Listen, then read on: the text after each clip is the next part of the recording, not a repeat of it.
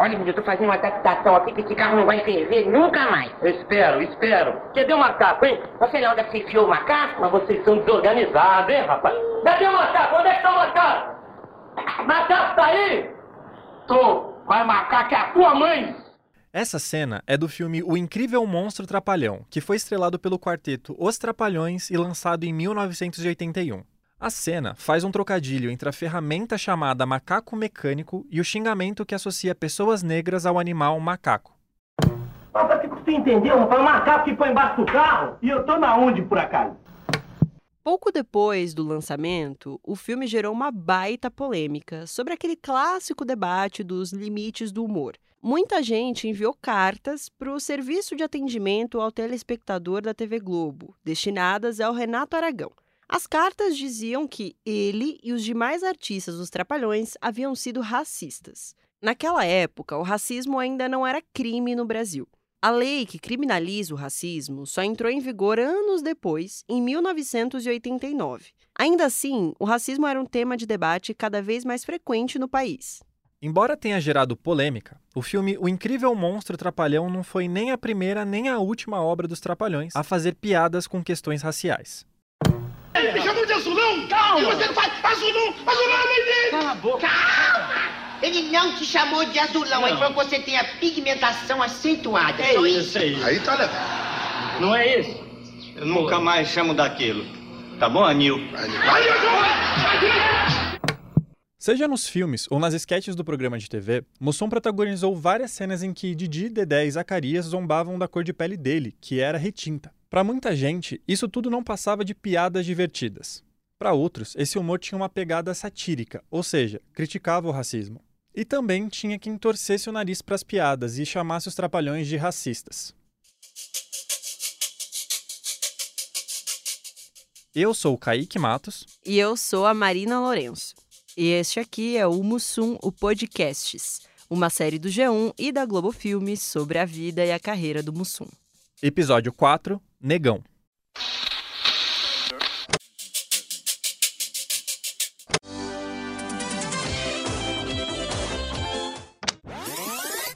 Ih, Cacildes, por falar em camarão, me deu maior sede.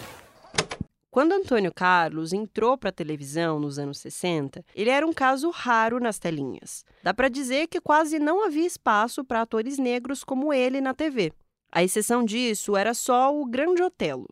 Em 1935, Ademar Gonzaga me recebeu com todo carinho, com todo afeto. E aí eu comecei a fazer o cinema brasileiro. Hoje eu tenho 50 anos de cinema brasileiro. O Grande Otelo, que é conhecido como um dos maiores atores do país, era aquele que deu a Antônio Carlos o apelido de Mussum, lembra? Como a gente explicou no primeiro episódio, Mussum é o nome de um peixe de água doce, todo preto. Durante um bom tempo, em algumas regiões do país, esse termo era usado de forma pejorativa para se referir a pessoas negras. E, embora tenha sido o principal apelido de Antônio Carlos, ele não foi o único termo com viés racial pelo qual Mussum era chamado. Por exemplo, no começo da década de 70, a TV Record anunciou desse jeito a participação do ator num programa de emissora. Atenção Ibope, Marplan e Gallup. Hoje é dia 7, e neste dia 7 especial, o crioulo Mussum, muito à vontade, vai ingressar definitivamente no primeiro time de nossos artistas. Nos Trapalhões, programa no qual Antônio Carlos trabalhou por 17 anos, o personagem Mussum também era chamado, vez ou outra, de crioulo, negão, escurinho e coisas desse tipo. É um palhaço voando. Palhaço é a véia, crioulo. Olha aqui, o sonho daquele ali, o sonho daquele escurinho, é ser porta-estandarte da mangueira. Olha aí, ó. Na maioria das vezes, no entanto, o Trapalhão Mussum tinha uma resposta na ponta da língua para rebater esses apelidos. Era ele quem dava a palavra final. Tem pilantras aí! Eu quero te arrebentar, negão! Você é o pior, eu quero te arrebentar! Antes de tudo, negão é teu passado. Agora, vem arrebentar! Prefiro skin sem gelo. Eu trato um whisky para o boi da cara preta! Foi da cara preta! Vem aí, rapaz! Vem aí, rapaz! Rapaz, tá pensando o quê? Ô, rapaz, o que você tá pensando? No cucuruto da moça? Aí, sua pegou! Olha, Dedé, eu tô a favor do Mussum, hein? O cineasta e pesquisador Joel Zito, que estuda a participação do negro na TV brasileira, falou com a gente sobre esse jeito cômico que o Mussum tinha para responder aos personagens. A construção do personagem, a forma que ele respondia às uh, ofensas raciais, tem a ver com uma, uma consciência popular, né, digamos assim, com uma forma popular que o Brasil teve ao longo do século XX. Então, ele não era um personagem crítico, ele não era um personagem, uma resposta de reação é, e de ressignificação do que significa ser negro. Mussum nasce nesse contexto e tem uma enorme identidade popular, porque ele responde do jeito que a maior parte dos homens negros da periferia, de baixa renda, respondiam a isso. Só que ele respondia isso de um jeito extremamente engraçado, que parecia que ele não estava aceitando, mas ele estava dando uma volta por cima. Não era só nos apelidos que a questão racial aparecia nos Trapalhões. Muitas vezes, ela surgia de uma forma mais sutil. Estereótipo que ele fazia é um estereótipo muito difícil, é o estereótipo do homem negro, é, amante da pinga, é, bebum, né? É, e ele conquistou os corações de todo mundo com esse personagem. O fato de Mussum ser um personagem que veio de uma favela, era doido por bebida alcoólica, tinha um jeito folgado e ignorante, fazia parte desse combo de estereótipos raciais que o Joel comentou. Isso. É inesquecível, Mussum. Muito obrigado. Pé de rodo. Ih, ih, ih. O aluno mais burro que eu já tive na minha aula. A ideia do Dedé Santana de botar um ator negro na TV era uma tentativa de aumentar a audiência dos Insociáveis, aquele programa da Record que ele fazia junto com o Renato Aragão nos anos 70. Isso tinha a ver com um tipo de humor que era bem comum naquela época, a zoação de pessoas não brancas. E os Trapalhões tinham muitas cenas nessa pegada. Em algumas esquetes, por exemplo, a cor de pele do Mussum era retratada como algo completamente inusitado ela chegava a causar tanta curiosidade nos outros personagens que ele tinha que justificar por que a pele dele tinha aquele tom. O que foi isso na tua pele, rapaz? Kryptonite. Eu tive uma recaída e, e escureceu um pouco a epidermis aqui, a cutis. Mas isso assim que passar fica rosa choque. Aquela ideia de associar o negro ao macaco, que estava na esquete que abriu este episódio, apareceu também em outros momentos do programa. Teve um episódio, por exemplo, em que os artistas encenaram uma paródia da primeira versão da novela Pantanal, que foi ao ar em 1990 pela extinta TV Manchete. Numa das cenas, os personagens dão a entender que o Mussum, que estava imitando a protagonista da novela, a Juma, se transformaria num orangotango. Na trama original, a Juma se transforma numa onça. Pergunta não. Pergunta não, muda. Meu não filho! é bom perguntar isso pra ela, não. O que é que ela tá perguntando? Ela tá perguntando se a Juma agora, quando tem raiva, vira orangotango.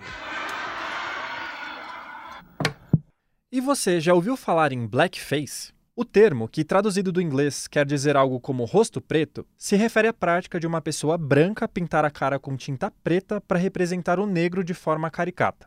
O blackface, que há tempos é repudiado por movimentos negros, também esteve no humor dos Trapalhões. Ô, Didi, tá, tá parecendo aquela música do Grande Otelo, Boneca de Ficha! Eu pintei a cara do moço de branco e ele não estava. Aí o Zacarias estava dormindo tão bem, eu pintei a cara do Zacarias de preto e ele não estava.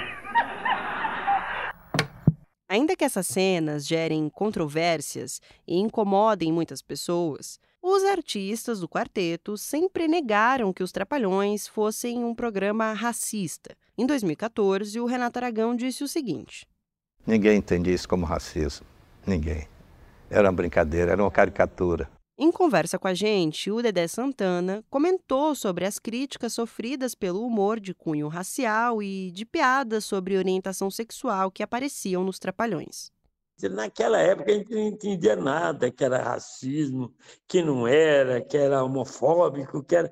A gente era palhaço de circo, é, mas era uma coisa de brincadeira, de coração, não era uma coisa maldosa. O próprio Mansur chegava para mim e falava, compadre, naquela fina tu, tu vira para mim e diz, negão. Eu dizia, ô negão, ele dizia, negão é teu passado, entendeu? Hoje eu acredito que a gente não teria esse espaço. Quem também falou disso com a gente foi o José Alvarenga Júnior, diretor de vários filmes dos Trapalhões. Eles tinham o que na época era permitido, né? Quando eu falava que eles se zoavam, na verdade não havia assim uma, uma, uma hegemonia de um branco sobre um negro ou de um. Até porque eles se zoavam da seguinte maneira: o Renato Aragão, o que simboliza hoje o preconceito com o nordestino.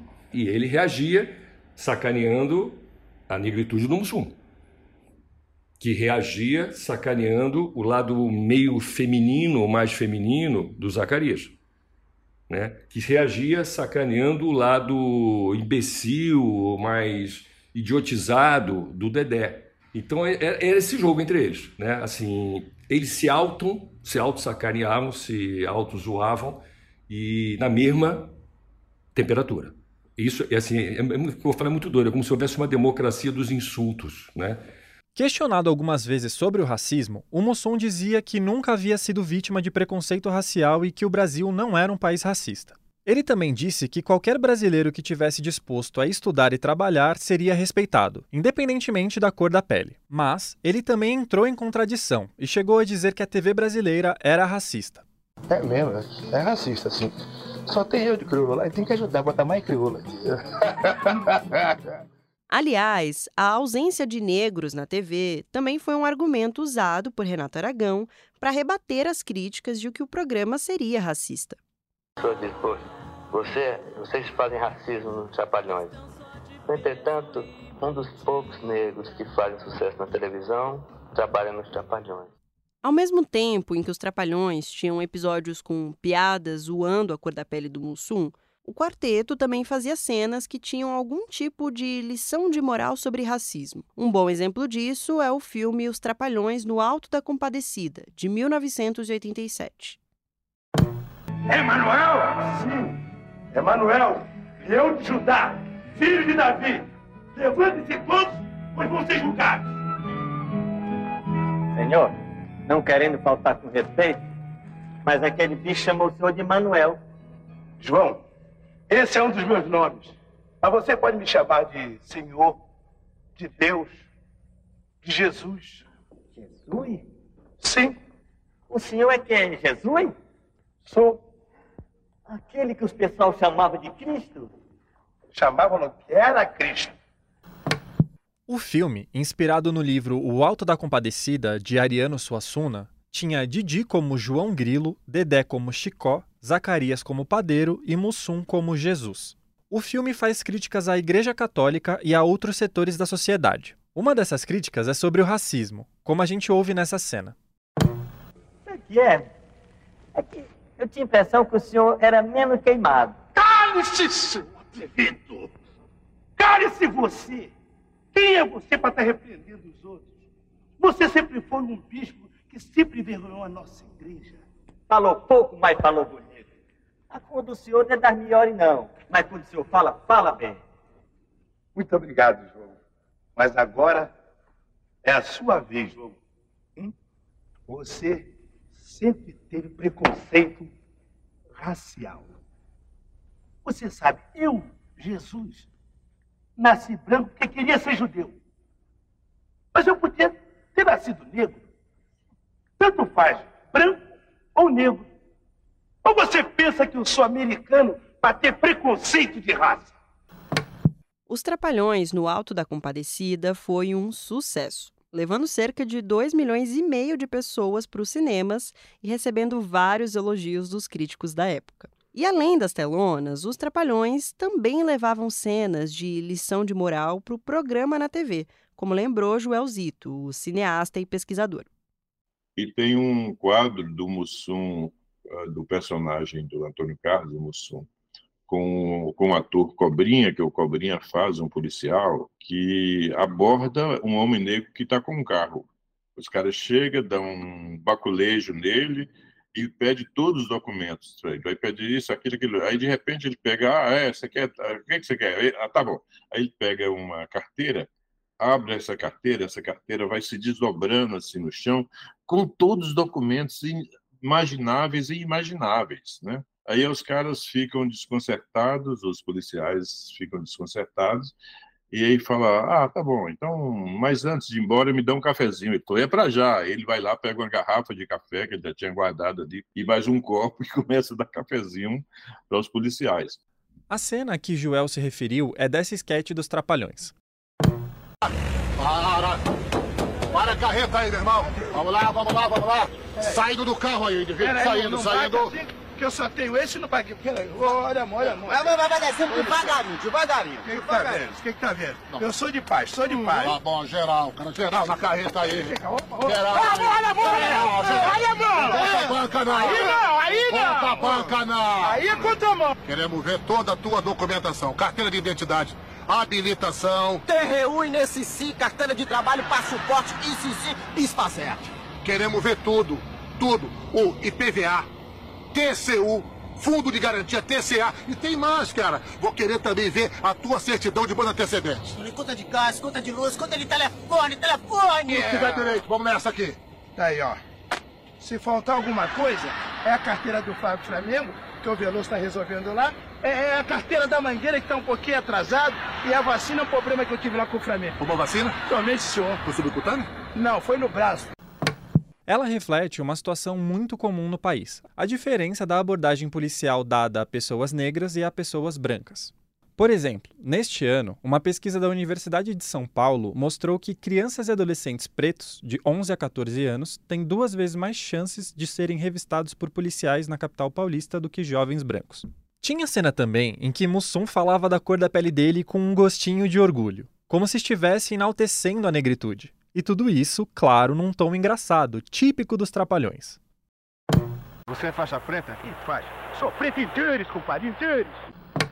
Na carreira musical, nos originais do samba, Mussum enaltecia a cultura negra através de gêneros afro-brasileiros, como, por exemplo, o maracatu e o machixe. Algumas músicas que carregavam essa ancestralidade são Sei Lá Mangueira, Linha de Umbanda e Brasileiro. Mas, muito mais do que fazer cenas de lição de moral ou enaltecer a negritude nas músicas, o maior feito de Mussum em termos raciais talvez tenha sido a própria presença dele na TV, no cinema e nos palcos. A gente está falando de um artista que não só inspirou uma legião de artistas negros, como também de alguém que abriu portas nesse sentido. Quem falou disso com a gente foi o Hélio de la Penha, que é ator, redator, humorista e um dos integrantes de outro programa humorístico muito aclamado, o Caceta e Planeta Urgente. O Hélio é fã declarado do Mussum. E, aliás, durante a nossa entrevista, ele fez questão de vestir uma camiseta do ídolo. Figura que se torna uma referência muito forte, né? Naquela esperteza, da maneira como ele resolve, soluciona as coisas e tal. E além do que, ele tinha essa coisa também, esse jogo de cintura para o samba, para a música, entendeu? O cara era um, um brasileiro completo, assim, nesse sentido, né? Curtia mangueira, enfim, sabe? Essas coisas todas acabavam é, é, me influenciando, né?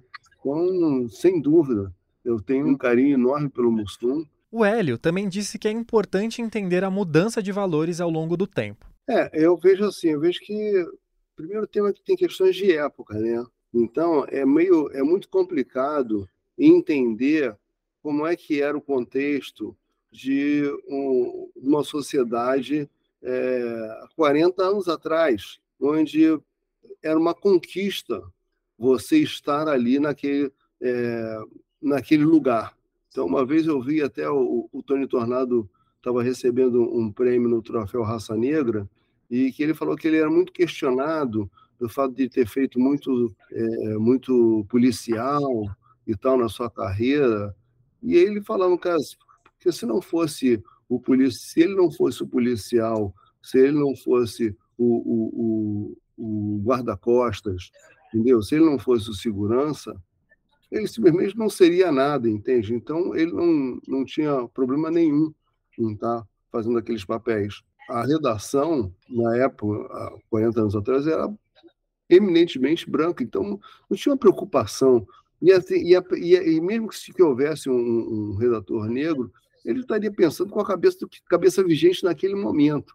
Ainda que já houvesse manifestações de repúdio ao humor dos trapalhões, nessa época era mais comum ter na TV piadas sobre a origem, raça, orientação sexual, gênero e características físicas dos personagens. Para aí, pá! Para, para, para. para. Sabe o que é? Paraíba é a comadre da tua madrinha, Azulão. Azulão! Azulão, peraí! Peraí! Por que ele tá razão? Quem não tá com essa cadeira?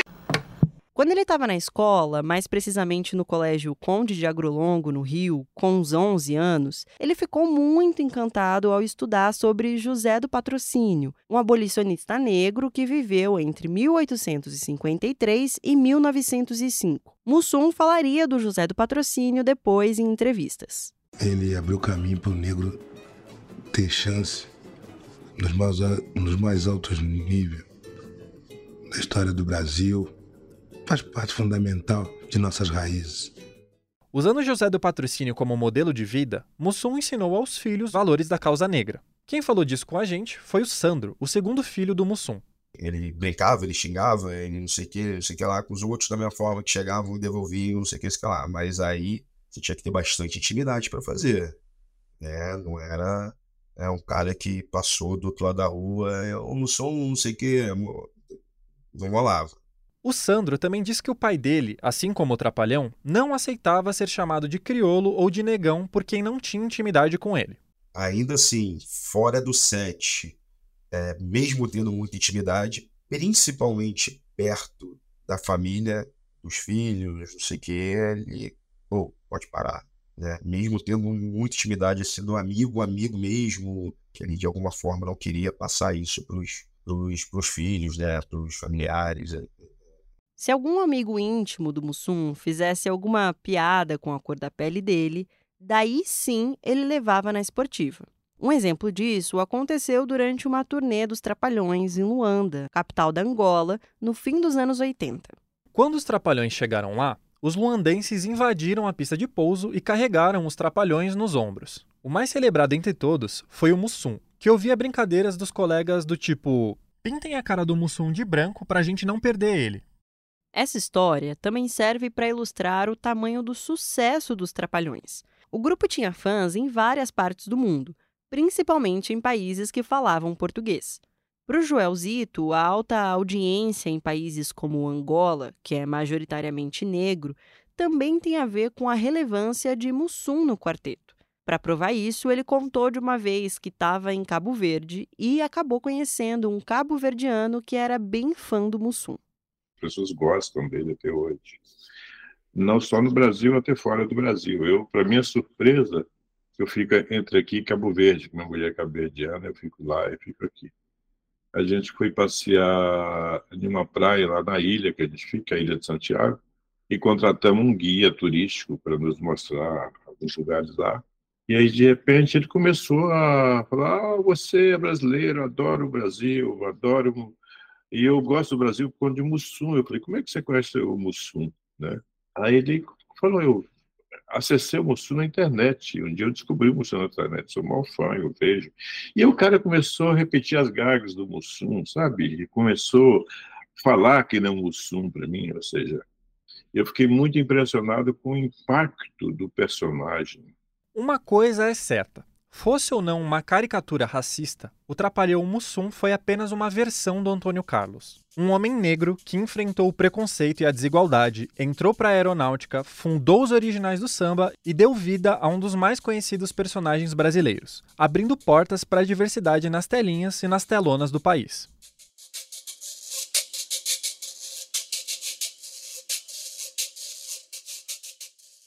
No último episódio do nosso podcast, a gente vai falar sobre o legado do Mussum, como ele se tornou um ícone da cultura pop e como surgiram as obras artísticas e os produtos relacionados a ele. O roteiro e a produção deste episódio são de Marina Lourenço, Kaique Matos e Ellen Menezes. A produção executiva é de Braulio Lawrence e Cláudia Croitor, com apoio da Letícia Ginac. Nós usamos áudios do acervo da TV Globo e das produtoras cinematográficas RF Farias e Europa Filmes. E como fonte, consultamos a biografia Mussum, uma história de humor e samba do Juliano Barreto, lançado pela editora HarperCollins Brasil. Até o próximo episódio.